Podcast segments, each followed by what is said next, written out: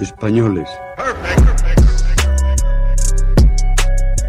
Franco ha muerto. Por cierto, aquí ha habido una masacre, cambio. Oye, pero de verdad una masacre, ¿eh? El hombre de excepción, que ante Dios y ante la historia ¡Quiete todo el mundo! ¿Quiénes? Que acaban de ocupar el Parlamento. ¿Quién lo dice esto? Coño, yo que lo acabo de oír. Ah, amigo, tú eres un mierda. Porque no has creído nunca.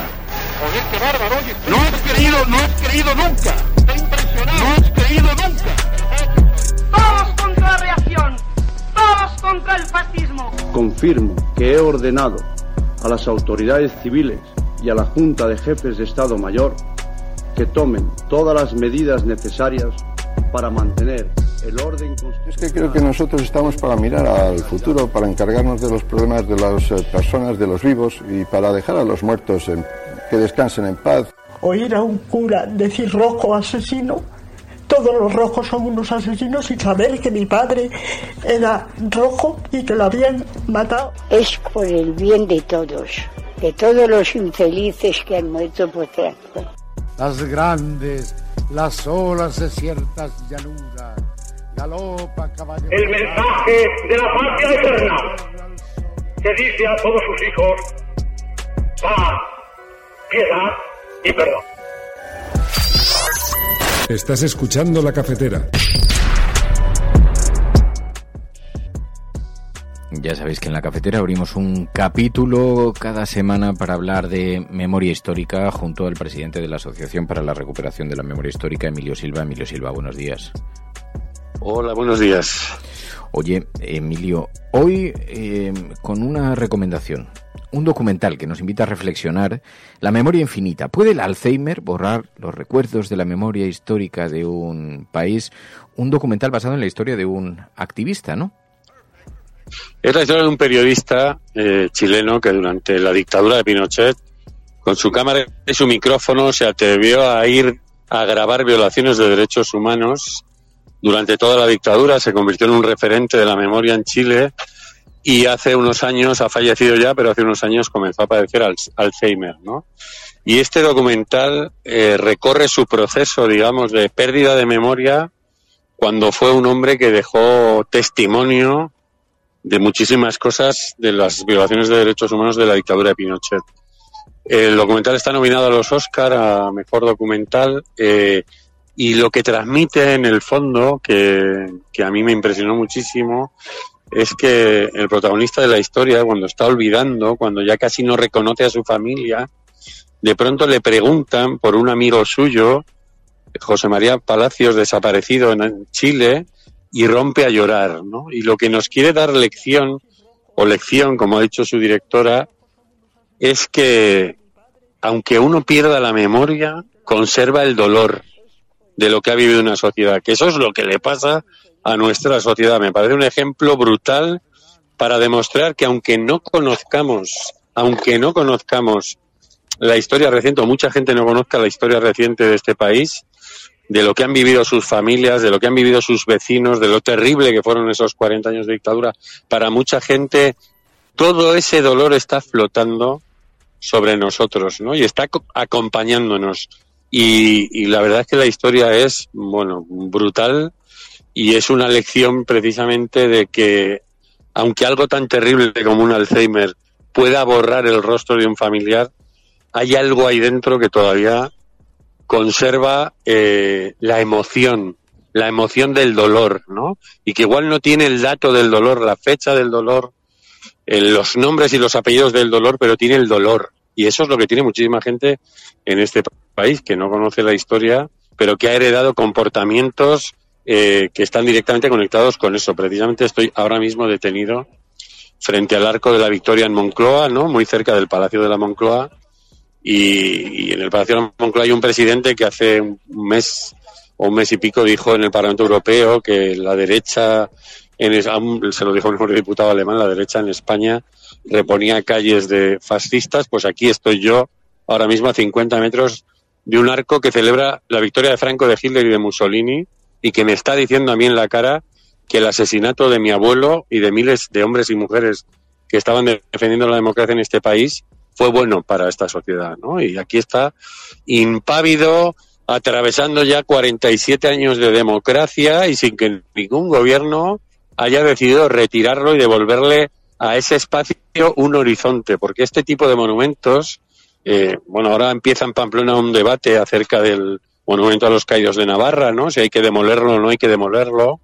Y yo creo que este tipo de monumentos, como dice el fotógrafo Clemente Verdad, eh, son monumentos hechos para humillar y no tienen resignificación posible. No nos van a contar nada como si nos puede contar un campo de concentración o el Valle de los Caídos. Y lo que habría que hacer, mm, si me dieran a mí ahora un botoncito, sería demolerlo. Los oyentes de la cafetera sostienen este programa. Hazte mecenas y únete ya a la resistencia cafetera. radiocable.com barra mecenas. Oye, precisamente, eh, Emilio, precisamente, además de esta recomendación que nos decías, la directora Maite Alberdi, que ha llevado a ese documental, ha llevado la figura del activista Augusto Góngora, además de este asunto, creo que mañana vas a participar en una visita al, hablas de monumentos al Valle de los Caídos, ¿no? Pues mañana voy al Valle de los Caídos con 75 estudiantes mallorquines de un instituto de enseñanza media donde eh, imparte clase de historia a un oyente de la cafetera, un resistente. Pues yo hago eso y además lo comento aquí porque igual hay más profesores que visiten esta ciudad y que puedan estar interesados o que ejerzan en esta ciudad o cerca y pueden estar interesados en ese tipo de visitas. Eh, a mí me encanta hacerlas porque me parece que se puede aprovechar todo lo que ocurre allí dentro para explicar muchas cosas de esta sociedad, para dar a conocer la historia y para visibilizar pues contradicciones, ¿no? Yo esas esas visitas ahora las hago, voy a, primero al Valle de los Caídos, luego voy al cementerio de Mingorrubio donde está enterrado Franco y el otro día estuve con un grupo de profesores extranjeros explicando cómo en ese cementerio que es de propiedad pública, que las tumbas que están allí no pagan un céntimo, está enterrado Leónidas Trujillo. Leónidas Trujillo es el hombre por el que el mundo conmemora el 21 de noviembre el Día Internacional de la Violencia contra las Mujeres, porque asesinó a tres hermanas, las hermanas Mirabal, que se enfrentaban a la dictadura. Nosotros somos capaces de salir a la calle ese día a defender eso y mantener con dinero público el panteón más caro que hay en ese cementerio que está dedicado al dictador dominicano, ¿no? Entonces, bueno, yo creo que abrir esas preguntas forma parte de la enseñanza, ¿no? Porque muchas veces la cultura educativa en este país, o fue durante décadas, una cosa de yo te ordeno que memorices y tú me obedeces memorizando, ¿no? Y no me hagas preguntas, pero este tipo de monumentos en el presente sirven para hacer preguntas, ¿no? Y es, y es algo que debe ser fundamental en la enseñanza, el hecho de que alguien se cuestione dónde está, qué es esto, qué significan estas cosas, cómo es posible que estén aquí o por qué están aquí. Y bueno, pues también lo digo para animar a que yo por Zoom entrar en una clase, que también lo he hecho con algún profesor que, que es oyente de la cafetera, o alguna profesora eh, o hacer una de estas visitas, estoy encantado de hacerlo porque creo que nosotros, por una parte, ayudamos a las familias a localizar seres queridos y a tratar de, que consigan algo que tanto tiempo después se parezca a la justicia, pero nuestra otra labor fundamental es la labor pedagógica. Entonces también quería hacer esa invitación para que lanzo este guante para que incluso si un grupo de oyentes de la cafetera quiere, que que no me remito solo a los centros de enseñanza, pues yo estoy encantado de, contarles parte de esta historia y acabar en la Facultad de Filosofía de la Universidad Complutense de Madrid, que es la dueña del Arco de la Victoria junto al que estoy ahora, donde en la puerta delante están los nombres de todos los estudiantes y profesores caídos por Dios y por España que participaron en un golpe de Estado y en la parte de atrás del edificio donde 47 estudiantes en 19, perdón, 14 estudiantes en 1947 hicieron esa pintada de Viva la Universidad Libre, no hay ni siquiera una plaquita que los recuerde, ¿no? Y en ese mundo democrático al revés todavía vivimos y si hay algo que puede ponerlo del derecho es la educación. Pues no se me ocurre mayor lujo que poder acudir al Valle de los Caídos acompañado de Emilio Silva para conocer el contexto, la verdad sobre la que está construida el, el Valle de los Caídos, que se convirtió en, en la tumba del dictador Franco.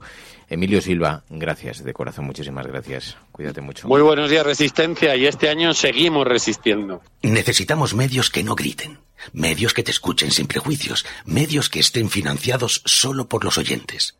No esperes a otro momento. Hazte mecenas y únete ya a la Resistencia Cafetera. radiocable.com barra mecenas.